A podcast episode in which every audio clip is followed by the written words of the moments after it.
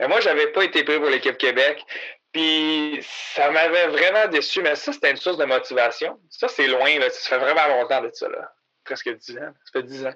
Mais je me rappelle que ça, c'était la première fois où j'ai vécu une déception. Puis euh, je me rappelle que ça m'a donné beaucoup de, de, de motivation. Puis euh, ça m'a poussé dans la bonne direction mentalement à, me reprendre en main. Ici votre hôtesse Amélie Delebel et je suis très heureuse de vous accueillir sur le podcast Athlète Entrepreneur qui met en évidence des parcours inspirants d'athlètes ou d'anciens athlètes de haut niveau qui se sont tournés vers le milieu entrepreneurial. Ce rendez-vous hebdomadaire vous présente des entrevues qui seront vous motiver à atteindre votre plein potentiel. C'est parti!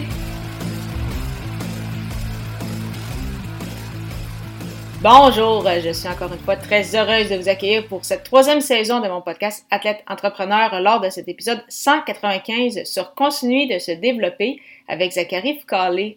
Avant de vous partager l'extrait, je vous propose la formation Podcaster Pro de l'Académie du podcast, qui est la formation francophone la plus complète pour non seulement lancer votre podcast, mais également le monétiser ainsi que bâtir votre communauté. C'est d'ailleurs cette formation qui m'a permis de lancer ce podcast-ci ainsi que mon autre, les médias sociaux en affaires. On parle de six modules distincts et 30 heures de contenu. Pour en savoir davantage, simplement vous rendre ou à minuitdelabel.com baroblique lancer son podcast, lancer ER. Je suis comme toujours très heureuse de vous partager un extrait d'une entrevue marquante sur Athlète Entrepreneur, cette fois-ci avec Zachary Foucault. Le gardien de but qui évolue pour l'organisation des Capitals de Washington en a parcouru du chemin depuis sa sélection en deuxième ronde par les Canadiens de Montréal lors du repêchage de 2013. Oui, au niveau personnel et professionnel, mais également comme entrepreneur puisqu'il a confondé avec Olivier Gervais en 2020 Living Sissou. Sans plus attendre, je vous laisse à cet extrait d'entrevue. Bonne écoute! Alors, je suis actuellement avec mon invité du jour, Zachary Foucault. Salut Zach, comment ça va? Salut Amélie, bonjour. Merci de, m'inviter. Ça va très bien aujourd'hui, il fait beau. Ben, tant mieux, mais merci à toi d'avoir accepté. Puis on va tout de suite commencer avec la première question. Alors, une question euh, sûrement un peu longue, mais pour quelle raison as-tu commencé à jouer au hockey? Puis quel a été ton parcours dans ce milieu, donc depuis euh, tes années mineures à aujourd'hui? Donc pour moi, ça a commencé lorsque j'avais euh, à peine 5, 6, 7 ans, là, 5, euh, 6 ans. Euh, j'ai embarqué sur la glace. Je pense que mes parents ils m'ont mis dans le patinage de vitesse avant. Euh, puis, oui, j'ai vraiment, j'ai vraiment aimé ça. J'ai, aimé la glace. Puis, patiner, tout ça. Puis après ça, l'année d'après, tous mes chums avec qui je jouais au soccer. Puis, puis, puis ils ont commencé à jouer au hockey. Fait que moi aussi. Puis, mes parents, ils savaient que j'aimais bien Martin Brodeur. Euh, José Théodore, euh, les goalers, le stock, le stock de goalers et tout ça. Puis, un j'ai eu une opportunité d'essayer de, de goaler, puis j'ai embarqué, j'ai aimé ça, c'était cool. Puis après ça, j'ai été goaler euh, tout ce temps-là. Fait que c'est un peu comme ça, je, suis embarqué dans, dans l'hockey avec mes chums. L'été, on jouait au soccer, puis l'hiver, on jouait tout au hockey. On était toujours dans la même équipe. L'été, hiver, fait que c'était vraiment cool. Puis euh, c'est ça, ça c'est, comment j'ai commencé à jouer au, hockey. Puis quel a été ton parcours euh, depuis euh, tes tout débuts? mon parcours, ben là, si, je regarde les trois, quatre dernières années, je n'ai fait beaucoup des places. Mais j'ai joué avec Rosemère dans ma ville natale. puis, mais dans le fond, c'était Lorraine Rosemère, vu qu'on était un petit peu plus petits, donc c'était ensemble. Euh, après ça, j'ai joué avec les Seigneurs des Mille dans, dans le Pee-Wee, dans le Bantam. Euh, et après, j'ai joué avec le Viking de Saint-Eustache, les Vikings. Euh, ça, c'était vraiment cool. J'ai adoré ça. Moi, j'allais voir des matchs quand j'étais plus jeune, quand les Vikings étaient à Rosemère. Fait que de jouer pour les Vikings, c'était vraiment cool. après ça, j'ai été repêché avec les Mooseheads d'Halifax. Donc, j'étais allé trois ans et demi avec les Mooseheads. Euh, ça a super bien été. On a eu du fun. On a, gagné. C'était cool. Euh, j'ai été chanceux. J'ai, eu des, des de bonne équipe en avant de moi. Euh, j'ai aussi eu la chance d'aller jouer avec les remparts. Puis après ça, repêcher avec les Canadiens, j'ai commencé ma carrière pro avec le club école des Canadiens. Donc, je me compte vraiment, vraiment chanceux de mon parcours jusqu'à date. j'ai vu des belles places. Euh, j'ai eu des beaux moments, eu des moments qui sont plus tough, mais euh, je suis très, très fier euh, de mon parcours jusqu'à date. il n'est certainement pas fini, j'ai juste 25 ans. revenant justement sur ton parcours, tu disais que tu as eu des périodes un peu plus difficiles. quel a été ton plus gros défi selon toi jusqu'à présent? Puis, qu'est-ce que cela t'a appris pour la suite de ton parcours? mon plus gros défi, je je sais pas. Je sais pas c'était quoi mon plus gros défi. Je sais que je n'ai eu pas mal. je n'ai eu pas mal. Je n'ai eu des, temps où, où, ça allait moins bien, des, séquences, oui, que je jouais moins bien.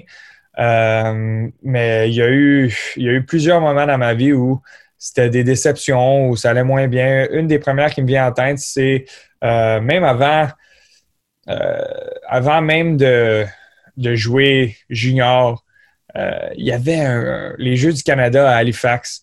Puis euh, l'équipe des moins de 16 euh, qui allait jouer aux Jeux du Canada, l'équipe Québec. Mais moi, je n'avais pas été pris pour l'équipe Québec. Puis ça m'avait vraiment déçu, mais ça, c'était une source de motivation. Ça, c'est loin, là. Ça fait vraiment longtemps de ça, là. Presque 10 ans. Ça fait 10 ans. Mais je me rappelle que ça, c'était la première fois où j'ai vécu une déception. Puis je me rappelle que ça m'a donné beaucoup de motivation. Puis euh, ça m'a poussé dans la bonne direction mentalement à, me reprendre en main puis à commencer. Fait que ça, c'était la première fois qu'il fallait vraiment que je deal avec quelque chose de, qui, était important pour moi, dans le fond. Euh, après ça, je n'ai eu d'autres déceptions. Euh, quand je suis, je suis tourné pro, ça n'a pas toujours été facile. Ma première année, j'ai joué dans la américaine, oui. On, on, a eu une saison où on n'a pas fait les playoffs, c'était décevant, oui. Mais après ça, j'ai été renvoyé euh, de la Ligue américaine dans la, dans la East Coast. Ça, c'était très difficile. Il y a eu des temps où je me, je me, suis, je me suis cherché pas mal en tant que personne, euh, en tant que gardien. Euh, j'ai eu une bonne saison, plusieurs victoires. les playoffs ont bien été, mais c'était un temps où il fallait que je me cherche.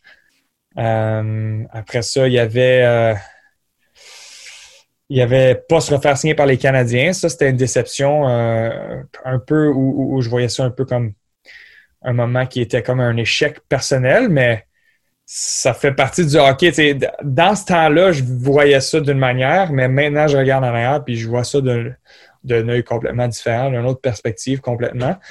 Euh, mais regarde, je pourrais en parler beaucoup de mes échecs, puis, puis, des, des, déceptions, puis des challenges, mais euh, ça, c'en est juste quelques-uns, mais euh, je n'ai eu des mauvaises games. Dans le pro, là, je, me je me rappelle un des matchs, je me suis fait compter euh, 9 buts contre les Marlies dans la Ligue américaine. Ça, c'était 8 buts ou je sais pas. C'était trop. Anyway, c'était trop. Euh, mais c'était des moments comme ça, je n'ai eu. Puis euh, quand tu es dedans, c'est pas, pas le fun, mais tu réalises que tu as besoin de passer à travers de ça. Il, y a, une raison à ça. il y a quelque chose fallait que tu vives. Là, fait que c'est ça. Je t'entends parler justement de refléter un peu sur toi-même, sur ton parcours. Puis euh, j'ai l'impression que justement ça, ça se ressent dans euh, l'entreprise en fait que tu viens de lancer avec Olivier Gervais, que j'ai reçu d'ailleurs aussi à, ouais, ouais, à l'épisode 003. Euh, Donc c'est Living Sisu, votre, votre nouveau projet. Donc, comment euh, ça s'est parti, en fait, ce, projet-là? D'où est-ce que vient cette, idée? Parce que toi, avant la COVID, tu venais de signer en Allemagne. Finalement, tu es revenu au Québec. Donc, comment tout ça s'est euh, déroulé? Oui, c'est ça. J'ai signé en Allemagne. Euh, j'étais là juste pour trois semaines. Je suis revenu. Puis là, tout à coup, j'avais tout plein de temps. j'avais tout plein de temps en avant de moi. Puis euh, avec rien vraiment euh, dans les prospects pour les, pour les pour les saisons de hockey, parce que si on regarde en mars, on ne pensait pas recommencer euh, tout de suite. mais Oli m'avait déjà parlé d'un projet comme ça, ça fait plusieurs mois. Il, dans le fond, c'est son idée. C'est lui qui a pensé au concept. Puis il m'en a parlé. Il voulait savoir si j'étais intéressé à embarquer là-dedans avec lui. Puis, ce qui m'a vraiment poussé à embarquer, c'était les valeurs en arrière de ça. C'était le concept, puis c'était, premièrement, Oli, c'est une super personne. C'est un, c'est, un, extrême travaillant qui est super passionné ce qu'il fait. Euh, mais aussi, c'était les valeurs que lui tient, puis que la compagnie tient maintenant. Donc, en tant que, que, que, compagnie, Living Sisu, c'est un gros concept finlandais qui, on parle beaucoup de résilience, de courage, de détermination, de, de, de, de guts, de grit. Euh, ça enveloppe un peu tout ça, le sisu. Euh, en Finlande, euh, ça se peut, je me trompe, là, mais c'est un peu the way of the warrior, comme on dit. Donc, c'est beaucoup de concepts, de mots, de, de, de descriptions, d'attributs que quelqu'un devrait avoir en, tant que sportif. Fait que Oli a pensé à ça. Puis on voulait aider les gens à activer leur mode de vie, euh, que les gens essayent de, nouveaux sports, de, nouvelles choses, juste s'activer, puis bouger, puis avoir un lifestyle euh, euh, plein de sport.